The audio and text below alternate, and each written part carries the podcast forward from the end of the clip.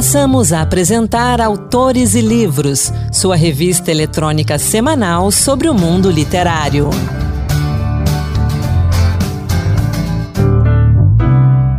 Olá, sou Anderson Mendanha e começa agora o Autores e Livros. Hoje, um programa especial em homenagem ao Dia Internacional da Mulher, só com livros escritos por mulheres.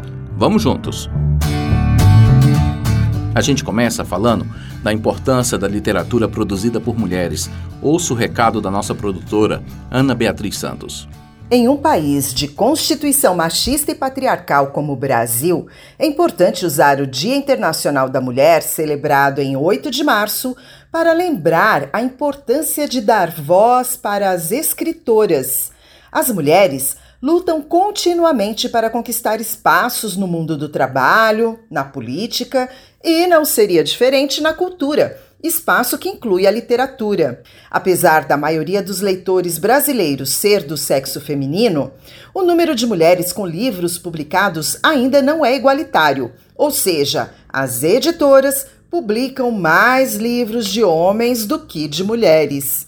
Alguns índices apontam o crescimento do número de autoras publicadas em 2022 em comparação com 2019, aquele período anterior à pandemia, mas a igualdade entre homens e mulheres ainda está distante. Por isso, é importante valorizar, ler e incentivar que as pessoas leiam livros escritos por mulheres. Aqui no Autores e Livros, a gente aproveita o mês da mulher para trazer para você o trabalho das escritoras brasileiras, as já consagradas e as que estão chegando agora às prateleiras.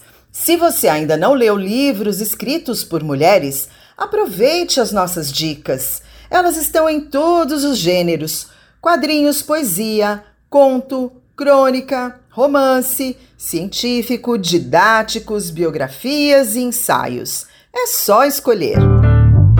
Seguindo a deixa da Ana Beatriz, a gente começa nosso giro pelos lançamentos e dicas de leitura com Planta Oração, de Calila das Mercês, um livro-poema-conto que faz a junção da oralidade com a ancestralidade. São as aberturas dos contos, criadas a partir de um som ritmado, que nos lembram de mantras ou ladainhas e vão se apresentando em repetições, que acolhem o ouvido e nos preparam para um novo conto-oração. Cada texto forma um galho desse tronco-texto, carregado de memórias palavras da autora.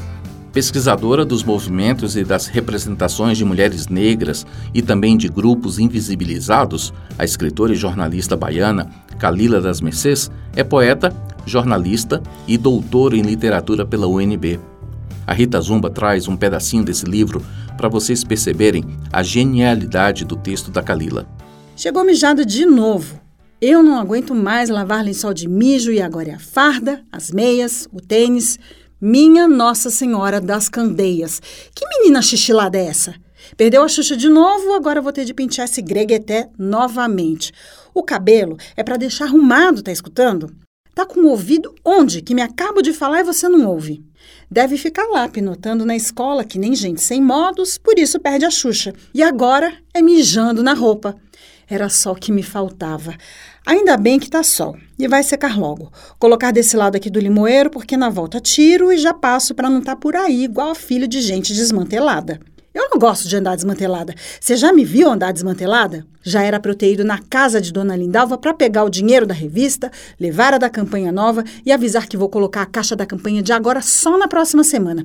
Sair agora por causa de roupa de mijo de gente descarada. Deus tenha piedade de mim. Ai, na volta a gente se acerta. Não pense que vou me esquecer, não. Você encontra Planta Oração de Calila das Mercês, tanto na versão impressa quanto na digital, nos portais de livros e no site da editora, editoranos.com.br. Se você gosta de quadrinhos e quer conhecer mais sobre HQs produzidas por mulheres, eu indico Mulheres e Quadrinhos, organizado por Dani Marino e Laluna Machado e publicado pela editora Script.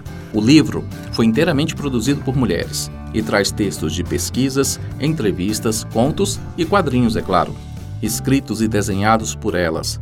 Ao todo, são mais de 100 profissionais e 500 páginas dedicadas a esse universo. Uma obra muito importante para mostrar que quadrinhos não é só coisa de menino e que tem muito trabalho de qualidade por aí, produzido por elas, mulheres. Recomendo e recomendo muito.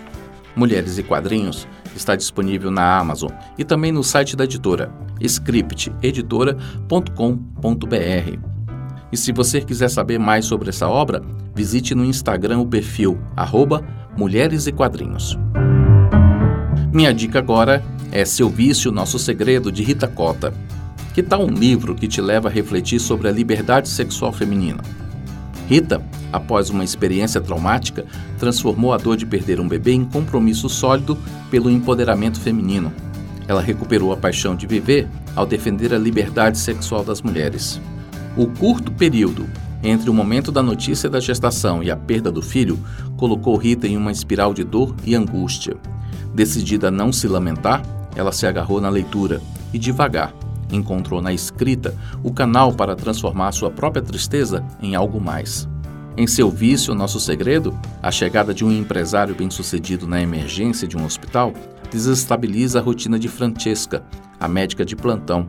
Ele exige atendimento diferenciado devido à sua condição social privilegiada, mas a profissional se recusa a aceitar tais imposições. Francesca se torna então um alvo a ser conquistado pelo paciente enigmático e acaba envolvida em uma trama que a faz questionar os próprios valores e as amarras impostas socialmente pelo fato de ser mulher. No livro, Rita discute temas de relevância como críticas sociais, ética profissional, valorização da mulher, desigualdade econômica e tabus sexuais. Seu Vício, Nosso Segredo, de Rita Cota, está disponível na Amazon e também no Clube de Autores.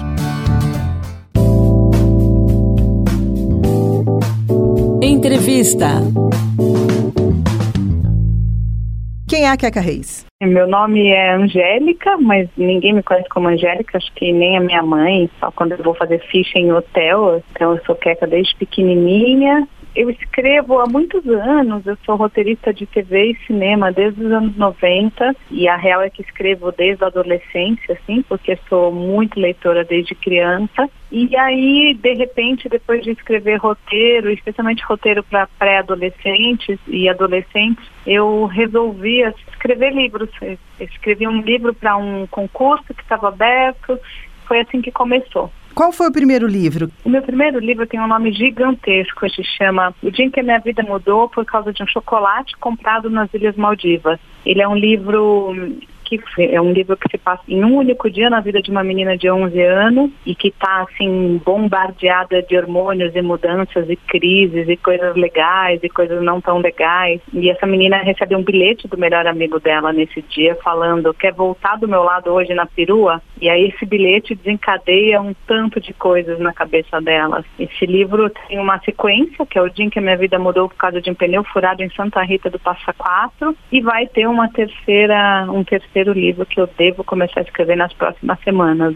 E é sempre com a Mia? É sempre com a Mia. É essa menina que é um pouco presa na cabeça dela. É, é uma menina meio neurótica, que pensa demais. É muito é, engraçado, é... né? Como a gente, como querendo ou não, coloca, né, um pouquinho do próprio autor na obra. Sim, acho que não tem como não fazer isso. Acho que todos os autores se colocam assim, né? Esse livro, no fim, foi o livro que me transformou em autora. Eu adaptei para o teatro, fez seis temporadas aqui em São Paulo, ainda circula desde 2018. Então é um livro que vai super bem, acho que por conta desse gap, assim, sabe? Que existe, desse ponto de interrogação que existe para essa fase, a respeito dessa fase.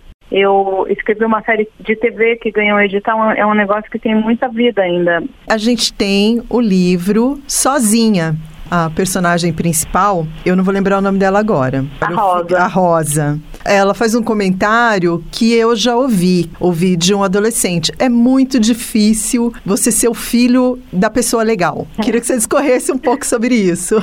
Eu tenho uma filha adolescente. Nesse exato momento, ela está mudando de casa porque ela acabou de passar na faculdade com 17 anos fora daqui. BO da Alice é ter pais legais. É mais difícil desgrudar, é mais difícil crescer, no certo sentido. A personagem Rosa com toda aquela pressão da adolescência e de ter a mãe legal e de repente ela associa um desejo que ela tem que todo adolescente tem, é. que é dizer que ah, eu queria que você sumisse. E aí a mãe morre, né?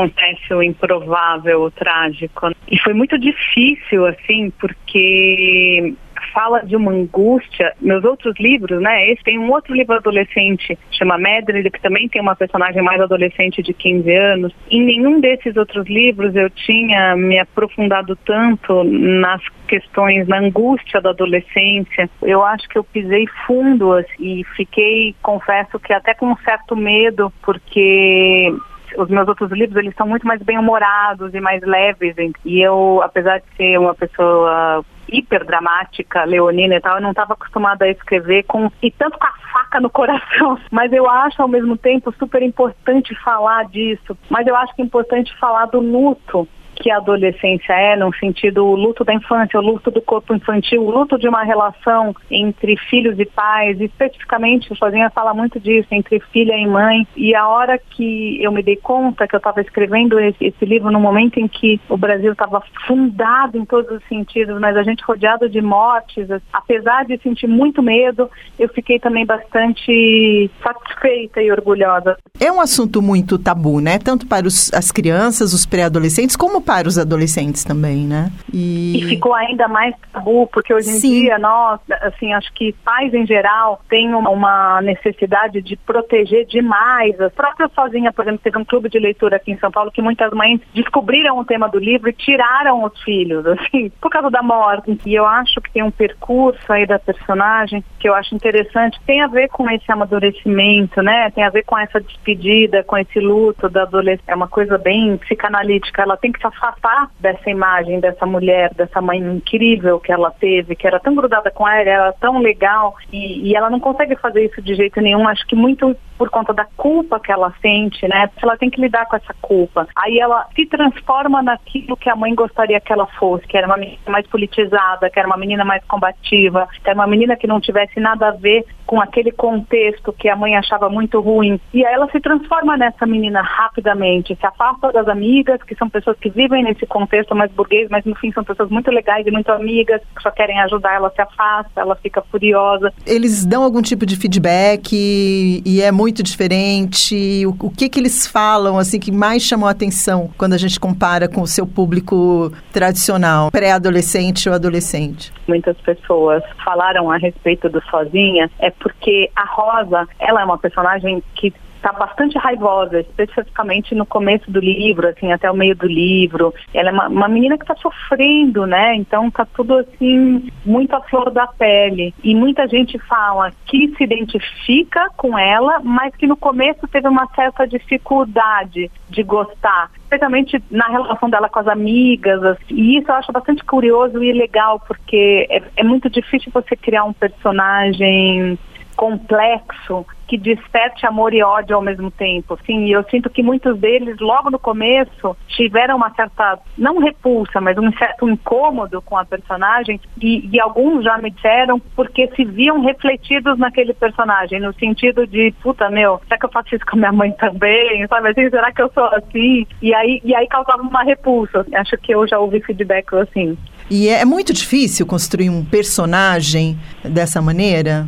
É, eu acho que não, assim, no sentido foi natural, assim, porque a verdade é que eu trabalho há muitos anos escrevendo roteiro para televisão e para cinema especificamente, e a gente fica muito tempo, mas muito tempo trabalhando personagens. É, eu acho que personagem é a coisa mais difícil de fazer, especificamente nesse, nesse, nesse contexto, assim, nesse âmbito adolescente, porque as referências que a gente tem, as séries americanas, são sempre muito estereotipadas. E aí, fugir desse estereótipo em roteiro, a gente normalmente faz isso em quatro ou cinco pessoas juntas numa sala de roteiro. Fugir desses estereótipos que estão tão travados dentro da gente, mas, mas eu acho que a experiência de muitos anos escrevendo para esse público e pensando especificamente nesse fio tênue que é um personagem que seja muito humano no sentido de ser legal e muito frágil e também às vezes meio violento mesmo e meio meio chato com os amigos e meio que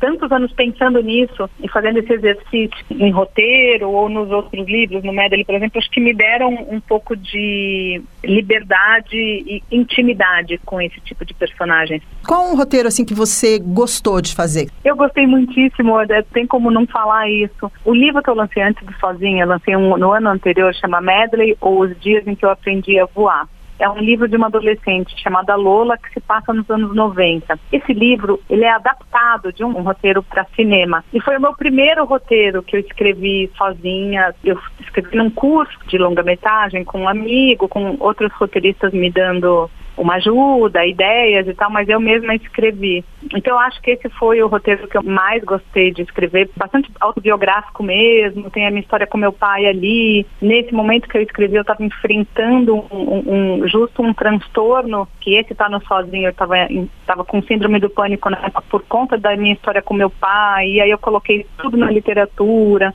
na literatura não, desculpa, no filme. E aí coloquei ele em festival de roteiro, ele ganhou um edital aqui em São Paulo quase ganhou para ser produzido, mas ficou em cima da linha, não sei o que, não foi produzido. Até hoje, em 2018, quando eu já tinha virado escritora, eu transformei ele em livro. E aí ele foi lançado em 2000 e 2021. Então acho que esse foi o roteiro que eu mais gostei de escrever. A ah. indicação para o prêmio Jabuti mudou a sua vida, a sua perspectiva enquanto escritora em algum aspecto? Mudou de um jeito subjetivo, assim, mudou para mim mesma, porque eu escrevi esses dois livros, o Prêmio Jabuti a Indicação, eu tenho pelos dois livros, o Chocolate e o Santa Rita do Passa Quatro.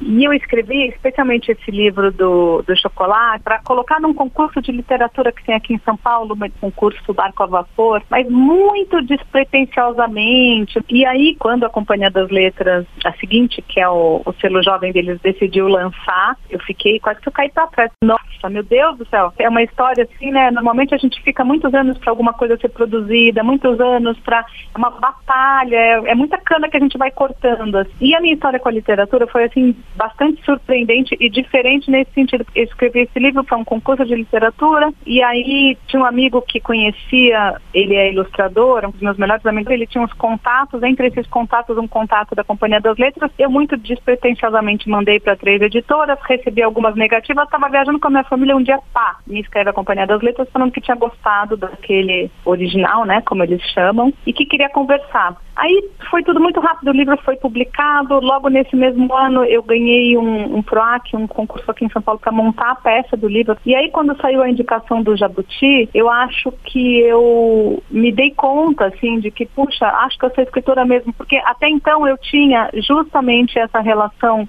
de adoração por literatura e de achar que literatura era uma coisa que não estava ao meu alcance, me parecia uma coisa muito distante. E aí foi tudo muito rápido e aí quando aconteceu a indicação, eu falei, cara, eu acho que eu sei escrever. eu acho que eu posso uh, me chamar de escritora agora quando eu for preencher a fitinha no hotel, eu acho que eu posso seguir escrevendo. Acho que foi um pouco isso, assim, que eu senti na indicação, assim. Pra gente fechar essa entrevista, você está inserida aí dentro da programação do Autores e Livros do Mês da Mulher. E aí eu queria que você falasse falasse aí para nossa ouvinte que tem vontade de escrever e às vezes se coloca numa situação de ah, nunca vou conseguir fazer isso. Todas as idades, inclusive bem jovens. Sim. Eu acho que a gente tem que seguir escrevendo, assim, muito, lendo, lendo, lendo muito e escrevendo, porque acho que como a gente falou no começo da conversa, uma coisa está muito relacionada à outra. E às vezes é legal escrever de um jeito despretensioso, no sentido de você entender o que aquela escrita também está te ajudando, assim, né? Está te fazendo feliz em determinados momentos, porque escrever é um exercício também, tirar um pouco as pessoas, como falamos lá atrás, como a Mia, que moram dentro dentro da cabeça, escrever é um exercício de tirar um pouco essa agonia das palavras que ficam aí no nosso subjetivo e colocar no papel, escrever despretensiosamente, assim, como um exercício que não precisa ser um exercício diário, mas um exercício que te relaxa, que te faz feliz e que é, eu acho muito legal, assim. Eu acho que, obviamente, se a ideia de, de, determinadas pessoas é não, quero viver de escrita. Primeiro que eu acho que escritor é quem escreve, ponto, assim, sabe? Acho mesmo assim, e, e viver de escrita é muito possível de várias maneiras também. Tem jornalistas, a gente tem gente que, pessoas que escrevem para internet, a gente tem, hoje é tudo muito misturado e tem um lado muito legal, seja misturado também. Claro que tem muitas questões que envolvem isso, mas esse exercício também de escrever para outras plataformas, de escrever, ah, sei lá, que nem eu, comecei com roteiro para televisão, comecei escrevendo, trabalhei na MTV lá nos anos 90, logo que eu saí da faculdade da Unesp, eu escrevia texto dos DJs, do que eles falavam. E aí, passei muitos anos escrevendo, sei lá, vídeos institucionais, sim, vendendo chuveiro. São formas de escrita e, e sempre, desde sempre, especialmente na adolescência, escrevia muito meus diários, assim. Tenho uma parte do livro do Sozinha que ela encontra as agendas da mãe da adolescência. E nós, não sei você, Bia, mas a gente, eu fazia muitas agendas agenda. tem algumas delas. Cheia de coisa colada, a agenda nem fechava mais, andava na sacolinha do mercado, né? Exatamente. Isso já era um exercício de escrita, né? De colocar palavras no papel, na minha sofrência adolescente. Então, acho que se exercitar o máximo que você pode, quem tem vontade de escrever, em todos os jeitos, em todas as plataformas, fazendo disso uma coisa prazerosa, é muito interessante. E também é isso, a gente espera que agora a gente esteja voltando para uma época em que existem concursos de literatura, premiações, uh, esses editais que aparecem aqui ou ali são sempre ótimas oportunidades para a gente tirar nossos projetos do papel ou da cabeça. Foi assim comigo, né? Foi assim o dia. Acho que esse é o conselho que eu posso dar. E ler sempre, né? Ler muito. Essa foi parte da conversa com a Caca Reis. A entrevista completa você confere no nosso podcast nas principais plataformas como Spotify, Deezer, Google e também no site da Rádio Senado, senado.leg.br barra rádio barra podcasts. Sozinha, de Queca Reis, publicada pela editora Gutenberg, está disponível tanto na versão impressa quanto na digital. E agora, no Encantos Diversos, Marluce Ribeiro nos traz poemas de Iris Mendes, Adelaide Ivanova e Angélica Freitas. Encantos Diversos Poemas que tocam. Olá, hoje o Encanto de Versos traz para você três poetisas que se inspiraram na temática da violência. A primeira delas, conhecida como Iris Mendes, é natural de Caxias, no Maranhão. Formada em letras e direito, concilia o magistério com o exercício da advocacia. Ativista no empoderamento feminino por meio da literatura, é autora do poema Safira. Safira suspira porta aberta. Limpou o rosto apenas do susto do sangue. Buscou no espelho ouvir do seu olhar azul sem céu sobre quem fora um dia. Então juntou os cacos de sua essência quebrada. Tantas preces e preciosidades perdidas são ácidas feridas plantadas no corpo, onde floriam doces expectativas, e não mais maquiou o olho roxo agora aberto como uma chave que, mais que abre, quebra cadeias internas, reorienta e alimenta a vontade. Não, não há necessidade. O medo está quebrado, todo o segredo revelado. Talvez se instale a vingança, soprando as brasas, talvez se apague completamente o fogo da importância. Ao verme, a insignificância, que é cruel e lhe pertence, a piedade no universo. Quem sabe venha lhe contemplar alguma evolução. O não é sim a dignidade, é porta aberta em mim. Safira abre a porta da rua, ela não é mais tua. Inspira e ensaia um canto azul para calçar os caminhos da liberdade. O seu olhar recobrou o céu. Também inspirada na temática da violência contra a mulher, Adelaide Ivanova, que nasceu em Recife em 1982 e é também fotógrafa, jornalista e tradutora, compôs A Porca. A escrivã é uma pessoa e está curiosa, como são curiosas as pessoas. Pergunta-me por que bebi tanto. Não respondi, mas sei que a gente bebe para morrer sem ter que morrer muito. Pergunta-me por que não gritei, já que não estava amordaçada. Não respondi, mas sei que já se nasce com a mordaça. A escrivã de camisa branca engomada é excelente funcionária e datilógrafa. Me lembra muito uma música, um animal, não lembro qual. Outra poetisa que aborda o tema é Angélica Freitas, gaúcha de Pelotas, onde nasceu em 1973. Autora que lançou duas coletâneas de poemas, Rio Shake e Um Útero é do Tamanho de um Punho, escreveu Porto Alegre 2016. Quando você viu na TV aquelas pessoas em fila na chuva, à noite, numa estrada, na fronteira de um país que não as deseja, e quando você viu as bombas caírem sobre cidades distantes, com aquelas casas e ruas tão sujas e tão diferentes, e quando você viu a polícia na praça do país estrangeiro partir para cima de manifestantes com bombas de gás lacrimogênio, não pensou duas vezes, nem trocou o canal e foi pegar comida na geladeira. Não reparou que vinha que era só uma questão de tempo. Não interpretou como sinal a notícia. Não precisou estocar alimentos. Agora a colher cai da boca e o barulho de bomba é ali fora. E a polícia para cima dos teus afetos, munida de espadas sobre cavalos. Para encerrar, ouça Elza Soares interpretando canção de Douglas Germano intitulada Maria de Vila Matilde. Cadê meu celular? Eu vou ligar pro 80. Vou entregar teu nome e explicar meu endereço. Aqui você não entra mais, eu digo que não te conheço. E jogo água fervendo se você se aventurar. Eu solto o cachorro e apontando pra você, eu grito pé. Eu quero ver você pular, você correr na frente dos vizinhos. Você vai se arrepender de levantar a mão pra mim. Cadê meu celular? Eu vou ligar pro 80. Vou entregar teu nome e explicar meu endereço. Aqui você não entra mais, eu digo que não te conheço. E jogo água fervendo se você se aventurar. Eu solto o cachorro e apontando pra você, eu grito pé. Eu quero ver você pular, você correr na frente do vizinho. Você vai se arrepender de levantar a mão pra mim. E quando o Samago chegar, eu mostro o rosto no meu braço. Entrego o teu baralho, teu bloco de pulo e teu dado.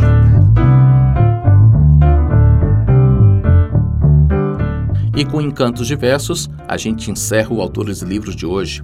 Eu finalizo o programa parabenizando todas as mulheres pelas conquistas até hoje. Que venham mais conquistas e mais respeito. Se você quiser outras dicas de livros escritos por mulheres, acesse o Instagram e use a hashtag Dicas Autores e Livros. Lá você encontra muita coisa legal. O programa de hoje contou com a apresentação de Anderson Mendanha, produção de Ana Beatriz Santos e Kelly Torres e trabalhos técnicos de Cristiane Melo e Antônio Carlos Soares. Até a próxima, boa leitura e leia mulheres, sempre. Acabamos de apresentar Autores e Livros, sua revista eletrônica sobre o mundo literário.